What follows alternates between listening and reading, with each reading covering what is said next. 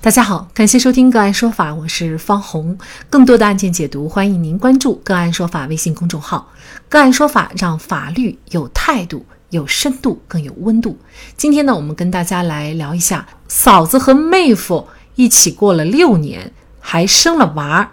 因为涉嫌犯罪被提起公诉。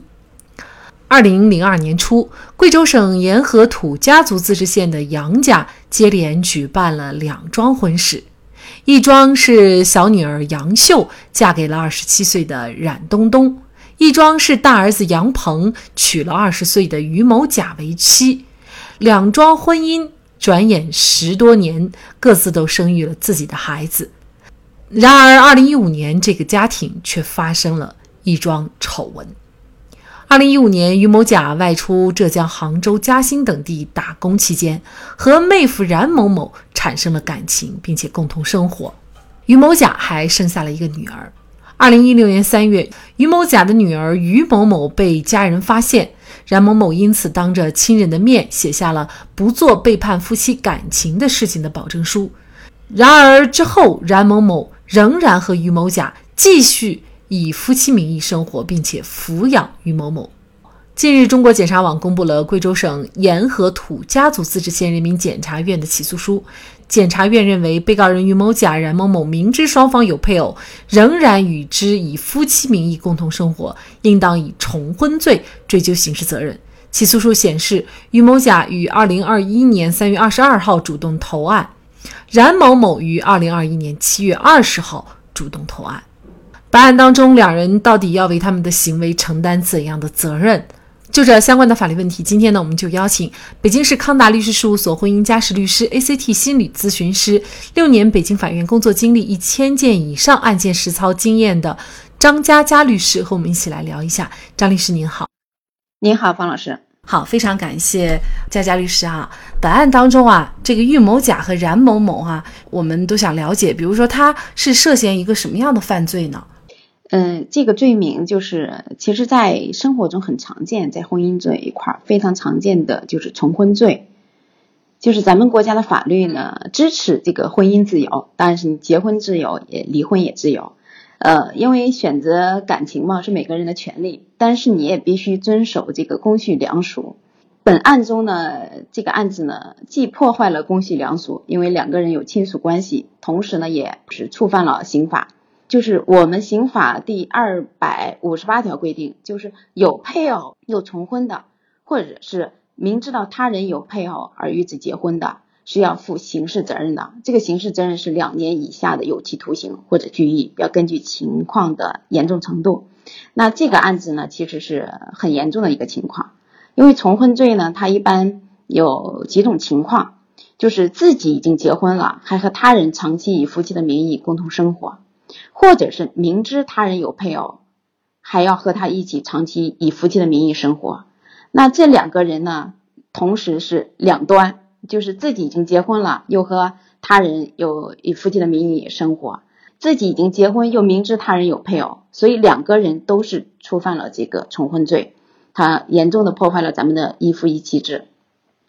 那我总结一点啊，重婚罪它一般有三种情况，第一呢就是说。你第一次婚姻已经登记结婚了，那你第二次又和他人登记结婚，这是两个法定婚，那是最典型的重婚罪。那还有呢，就是像这个案子里边的，呃，我和自己的配偶已经登记结婚了，是一个法定婚，然后又和他人以夫妻的名义长期共同生活，这就是一个事实婚。那当然还有一种情况就是反过来，就是我和我的这个第一个配偶呢，并没有登记结婚，我们只是说。办了酒席了啊，举行了仪式了，长期以夫妻的名义生活了。但是我后来呢，又和其他人有登记结婚，这也是一种呃典型的重婚。那这个案子里边呢，我们可以看到哈，关键点呢，并不是说两个人都出轨了，或者说两个人都有孩子了，他就是重婚罪。最主要的一点呢，是以夫妻的名义长期共同生活。有配偶的人在外面跟另外一个人同居的话，这种情况比较常见的哈。但是这种情况还还不一定构成重婚罪，他一定是两个人以夫妻名义共同生活。那么具体是说夫妻名义，就是他对外告诉这这是我先生，这是我妻子，就是这样算是以夫妻名义共同生活是吗？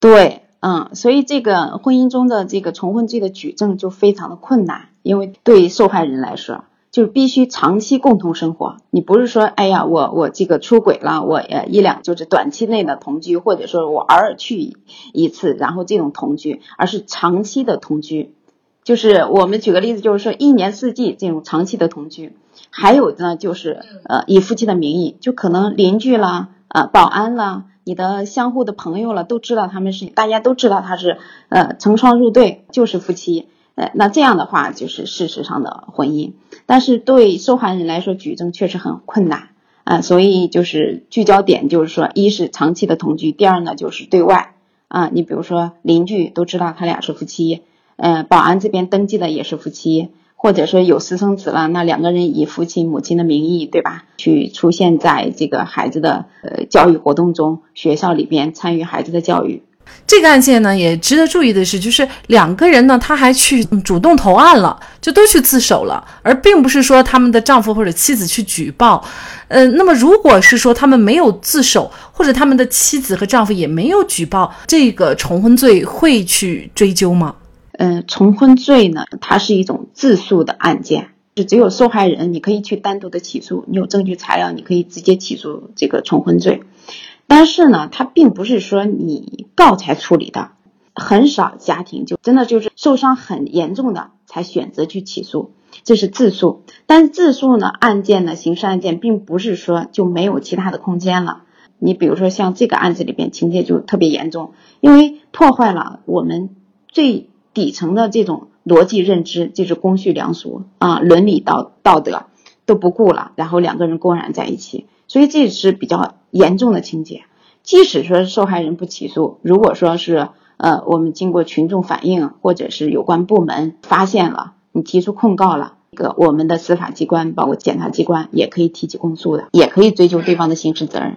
呃，这个案件当中啊，冉某某呢，他也写过保证书，就是当着亲人的面写下不做背叛夫妻感情的事情这样的一个保证书。但是后来呢，他仍然是跟这个于某甲在一起啊。这种保证书，事实上是不是从法律上来看，它其实是没有任何效力的呢？嗯，其实这类的保证书呢，在婚姻中，你保证书可能就是说，哎呀，我出现这种过错行为之后，我对自己的一个保证，我选择回归家庭，承诺不再背叛，还附加一些条件，比如说我净身出户了，呃，我再出现这种情况，我放弃孩子的抚养权等等。但是这些呢，就是比如说关于这个财产的这种约定啊，我净身出户，关于孩子抚养权的这种约定，其实都没有任何法律上的效力。但是你要说它一点没有作用呢，也不是，它至少可以说是这种出轨的自认的这个证据材料。你将来作为受害方来说，假如说你忍受不了了，你提起离婚诉讼的话，这就是感情破裂的非常强有力的证据。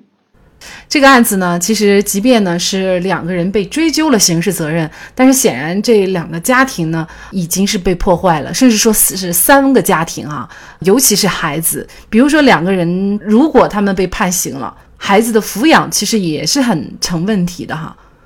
对对对，对他自己原来的家庭的孩子来说是一种伤害，那对他非婚生的这个孩子来说也是一种伤害，尤其是巨大的伤害。我们国家的法律也给了孩子这个权利，就是婚生子和非婚生子，他是有同等的权利的，接受这个父母的抚养的权利。但是呢，就是说这个案子中，如果说两个人都已经负担刑事责任了，那他呢既没有父亲也没有母亲来去实质的抚养。他可能就要寻找家庭类的协助，如果也没有其他家人的话，就有需要咱们的民政部门、咱们的社会机构来去进行一个辅助，呃，抚养。